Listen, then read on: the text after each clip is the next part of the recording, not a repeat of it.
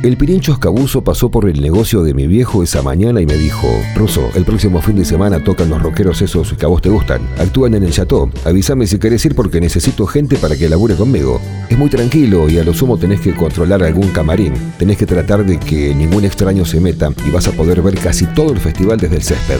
El sí fue inmediato. El Chateau Rock 88 se llevó a cabo un viernes 4 y sábado 5 de marzo y estaba claro que iba a ir los dos días. La grilla estaba muy buena y el viernes tocaba Espineta.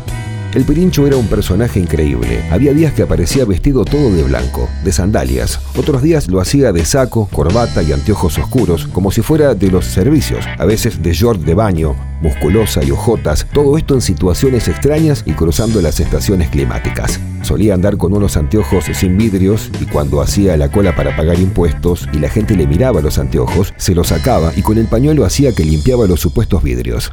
Semejante loco era la mano derecha de la dueña de la empresa que tenía la concesión del catering del Chateau, y todo aquello que pasara por allí era atendido por esta empresa. Los invitados, los artistas y toda persona vinculada a eventos varios en el estadio. Dentro de todo este combo estaban los camarines.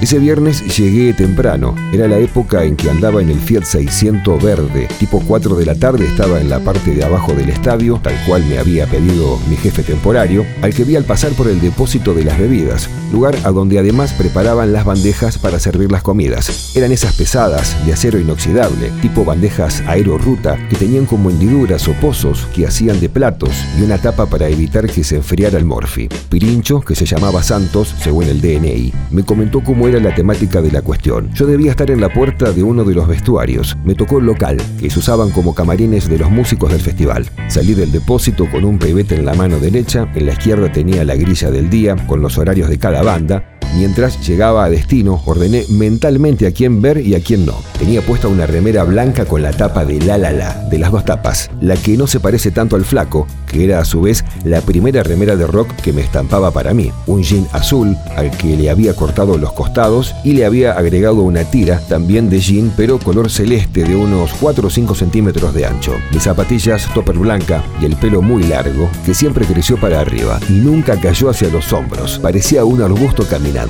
A unos metros de la meta me encontré con algunas caras conocidas. Me quedé charlando ahí unos minutos, casi que no había movimiento, y cuando llegué al camarín la puerta estaba cerrada y tenía un papel blanco pegado con cinta scotch, y que con fibra negra en tres renglones decía Ray Van Pérez, el sueño americano, Luis Alberto Spinetta.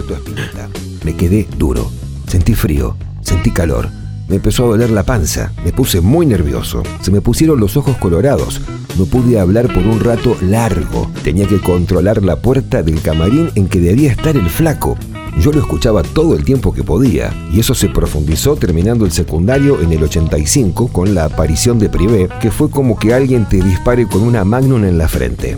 Ni hablar de la aparición posterior de La La La. Ray Van Pérez era una banda mendocina que no tengo idea qué tocaba. Solo recuerdo que el bajista era un flaco alto, pelado, era raro ver pelados, ya que el único pelado era Luca, que para ese yató había fallecido y al día siguiente, bajo un diluvio impresionante, Sumo dio su primer concierto con Moyo y Petinato cantando los temas. El Sueño Americano era una banda cordobesa que sonaba muy bien y fue injustamente maltratada por el periodismo de la capital federal. Cuando los músicos llegaron, yo estaba en el césped del estadio mirando el set de Don Cornelio, que fue tremendo, y fue debut y despedida. Nunca más vinieron a Córdoba. En la puerta del camarín había dejado a un tipo que conocía del fútbol, que trabajaba en el estadio, pasara lo que pasara. La verdad es que yo estaba eléctrico. Fui mil veces al depósito de bebidas y fui cambiando pebetes por latas de cervezas. Ahí tenían, más allá de que estaban canutos y en una de las tantas idas y vueltas, una de las mujeres que estaba preparando las bandejas me dijo, oiga, fíjese lo que dice el cartel. Según la hora,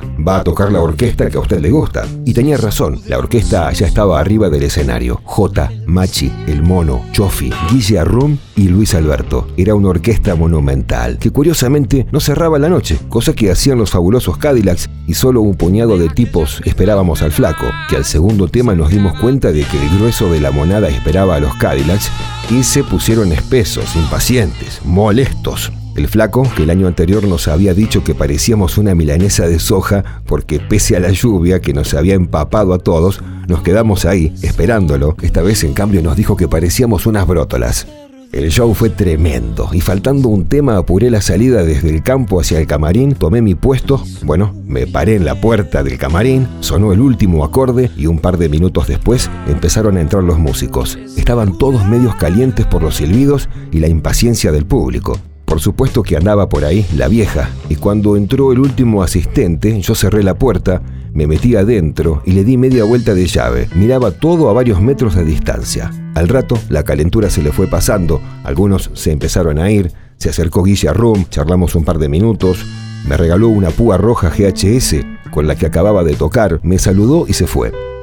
Seguían saliendo y en un momento dado me doy cuenta que el único que quedaba ahí adentro era Spinetta. Yo estaba pegado a la puerta, lo miraba como podía, me temblaban las piernas. No me animaba ni a levantar la cabeza y en un segundo, de repente y sin saber cómo pasó, lo tenía al frente mío. ¿Te gustó el show?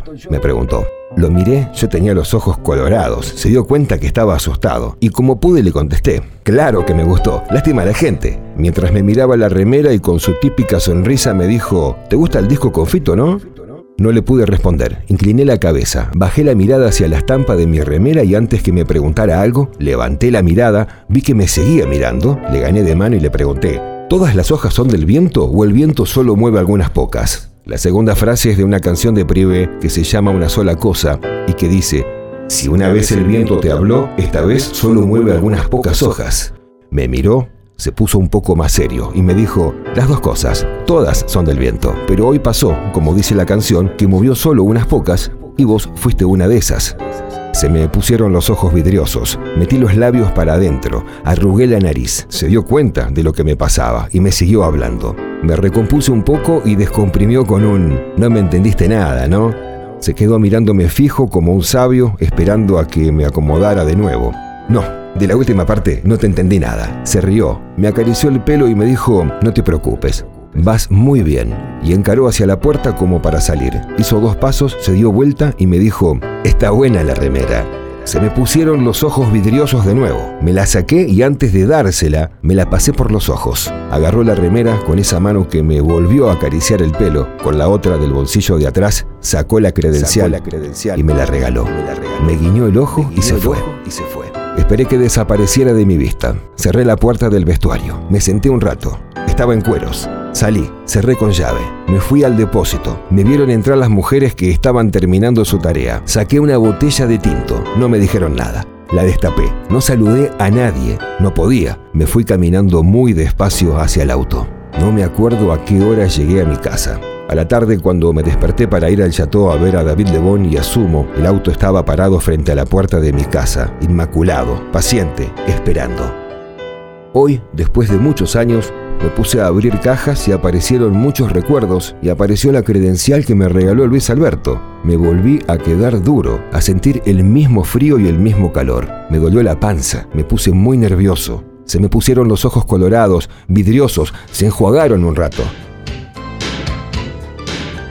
Tenía 19 años, ahora tengo 51. Al año siguiente, después de la conferencia de prensa, me saqué una foto con Spinetta, la única que tengo con él. Casi sin mirarme y mientras disparaban la Nikon me dijo, todavía tengo la remera de La La La. Me tocó la espalda y se fue. Hoy Luis Alberto cumple 70 años y tengo varias certezas. La más importante de todas es que sigo siendo una de las hojas que mueve el viento.